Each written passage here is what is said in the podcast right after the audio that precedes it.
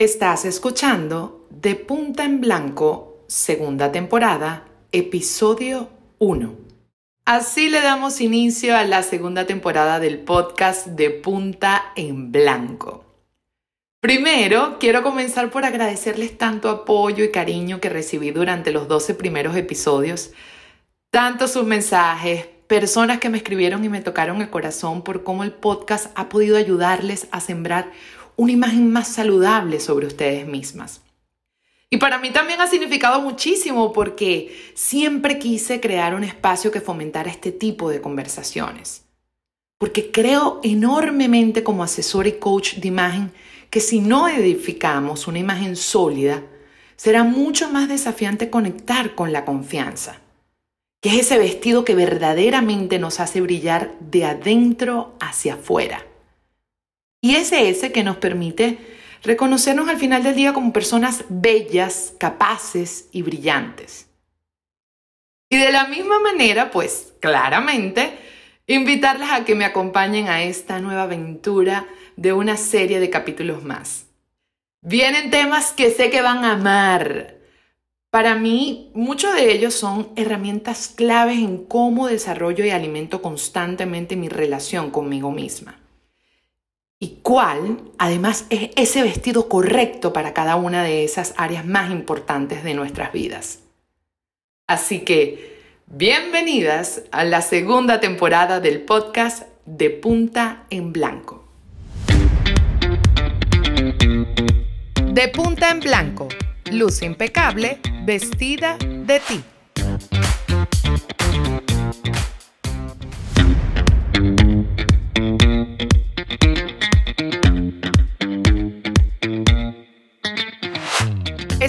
Lista para la ropa sensai, cargada de estilo, con tacones de confianza y espejos sin prejuicios? En este podcast hablaremos de moda e imagen, no como cualquiera, sino desde un punto de vista completamente innovador. Porque si algo queda claro, es que todos vestimos más a las emociones que a nuestras curvas o prendas. Hagamos entonces un vestido de confianza y actitud hecho a tu medida. ¿Te animas? Bienvenidas al podcast de imagen de Punta en Blanco con Adriana Boscarolo. En el caso de hoy, quise iniciar con la bienvenida de un año nuevo, que sin duda luego del anterior produce un volcán de emociones en todos nosotros, sobre todo por el tema de la expectativa. Y siempre he dicho que la expectativa es un sentimiento muy delicado, porque podemos experimentar de una manera demasiado fácil la decepción. Fíjense que la expectativa tiene normalmente tres enfoques. La esperanza que se tiene de lograr algo, que es esa aspiración, ilusión, anhelo, la posibilidad de que algo suceda, que es esa probabilidad, perspectiva, o el interés que genera algo, que es esa curiosidad, esa atención. Independientemente de la connotación que se le dé a cualquiera de los significados, todos se vinculan a esperar. A esperar a qué o esperar de. La palabra esperar sugiere que estamos dejando el poder afuera en base a situaciones externas que no podemos controlar. Ejemplo, esperaba de ti esto, esperaba de mí aquello, esperaba de ustedes esto otro. Y eso, francamente, es una camisa que debemos soltar, porque siempre nos va a incomodar algo de ella. Y les digo, veo tantas veces como muchas mujeres sin querer se hacen daño a través de las expectativas. De hecho, en lo personal, aprendí que nadie lee mentes, que no puedo depositar la responsabilidad en el otro o en una determinada situación para que algo suceda, sino que por el contrario, si lo quiero hacer posible, depende 100% de mí. Y me baso en la estructura verdadera de tener resultados que se los he dicho, que es ser, hacer y por ende como resultado tener. Si espero específicamente en esas acciones que dependen de mí y de nadie más, se cae esa estructura y siento ese terrible sentimiento de la desilusión. Porque al final, esta estructura de pensamiento no es más que la ilusión de eso que quisieras, pero te libras de la responsabilidad de hacerlo tú misma y se la adjudicas a un sinfín de factores que terminan siendo excusas. ¿Y qué pasa con eso? Te frustras y culpas. Entonces, lejos de caer en ese círculo de las expectativas, llámese de año, de metas, de cuerpo, trabajo pareja, pensé en este ejercicio. Cuando dejas de plantearte las cosas a través de las expectativas, inmediatamente ¿qué sientes? Sientes firmeza, sientes carácter, energía, sientes poder en tu interior. Y pensé en fortaleza. Fortaleza en las ideas, en las acciones, decisiones, situaciones, en el acto de ser más fuertes. Y me encantó. Entonces decidí elegir tres elementos que simbólicamente representaran ese valor tomar tres elementos que me recordaran lo más importante. Y elegí unos tacones, un espejo y unos lentes. Unos tacones para recordar la importancia de mis pasos. Un espejo para ver lo que soy en lo que me convierto. Y unos lentes para darle la óptica correcta a todo lo que sucede a mi alrededor. Sentí tanta fuerza en esos tres elementos que hasta los dibujé. Y dije, ahora sin expectativas, sino a través de las fortalezas, vamos a plantear para todo lo que queremos lograr en este año. Y fíjense cómo cambia el ángulo. Vamos a imaginarnos, quiero mejorar mi imagen, quiero perder peso, quiero ganar más, quiero ser independiente, quiero cumplir mis sueños. ¿Qué pasos voy a dar para eso? ¿Cómo voy a ver en lo que me convierto? ¿Con qué filtro lo voy a poder apreciar? Poderoso, ¿verdad? Entonces, pueden, dentro de sus palabras claves para este año, valerse de la fortaleza. Y quisiera que revisemos la fortaleza desde varios aspectos sobre todo en cómo nos han acompañado en momentos cruciales. La mayoría de las fortalezas del ser humano son la creatividad, la curiosidad, la apertura mental, el amor por aprender, la perspectiva y sabiduría, pero entre muchísimas más. Ahora te pregunto, ¿sabes cuáles son tus fortalezas? Si vieron la película Soul de Pixar, que se las recomiendo, pueden ver en una escena en donde presentan con qué nace cada ser. En cuanto a la construcción de su personal, de su personalidad, pero a través de sus fortalezas y debilidades. Y es que cuando reconocemos cuáles son nuestras principales fortalezas, tenemos el beneficio de conseguir de una manera más fácil el manejo de solución a problemas. Tenemos criterio para identificar lo mejor de nosotros y eso nos hace convertirnos en seres muy auténticos. Porque es que a través de las fortalezas estamos manejando muchísima motivación. ¿Desarrollando qué?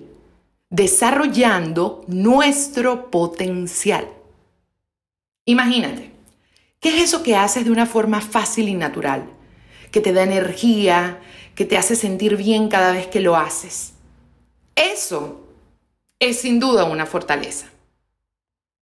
Ahora, si no sabes cuáles son tus mejores fortalezas, ¿cómo harás uso de ellas en tus próximos retos?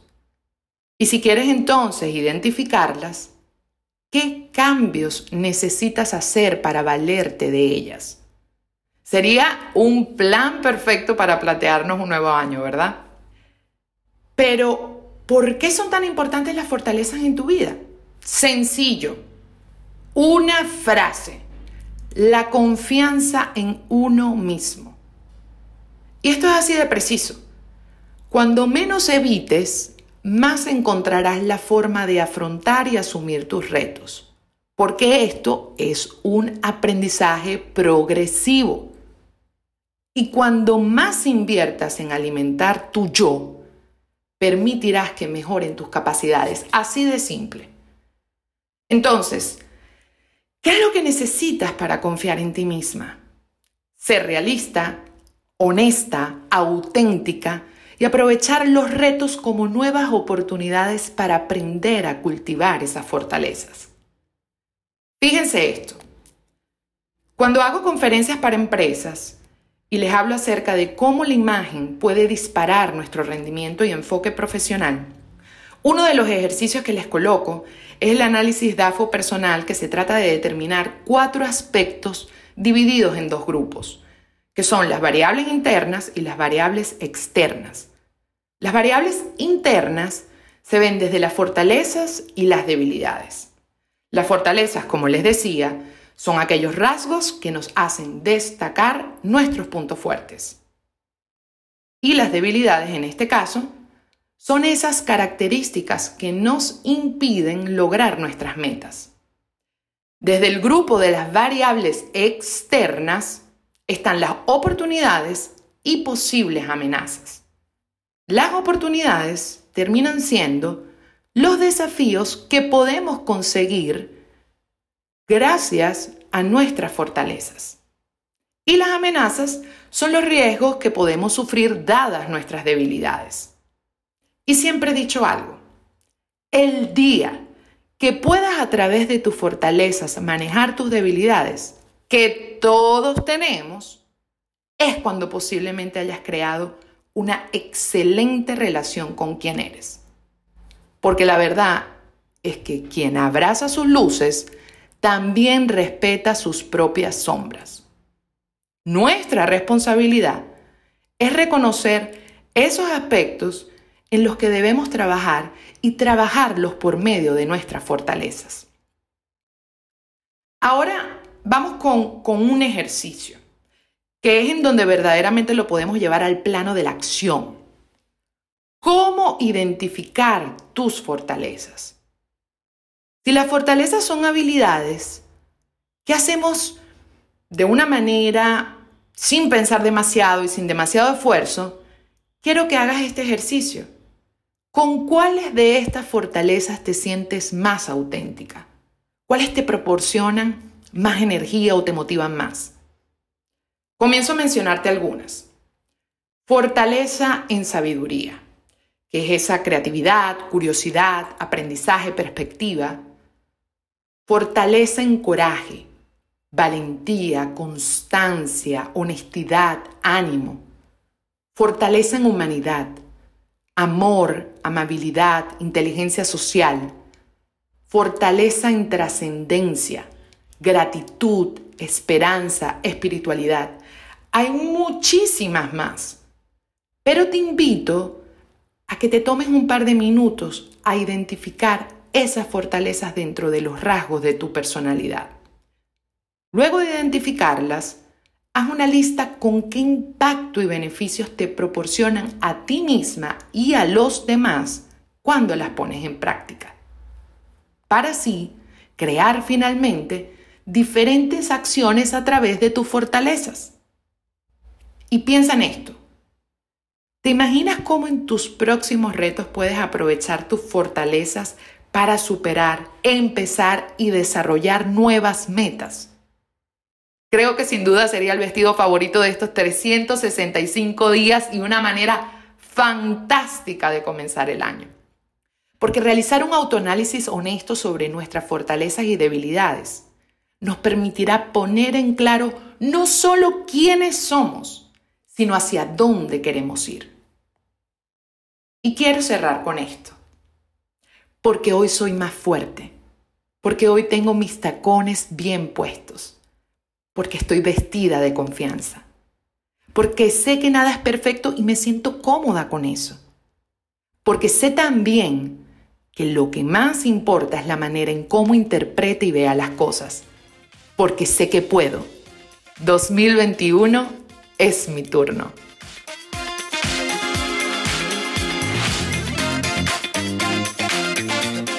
Es así como le damos cierre a este episodio de hoy.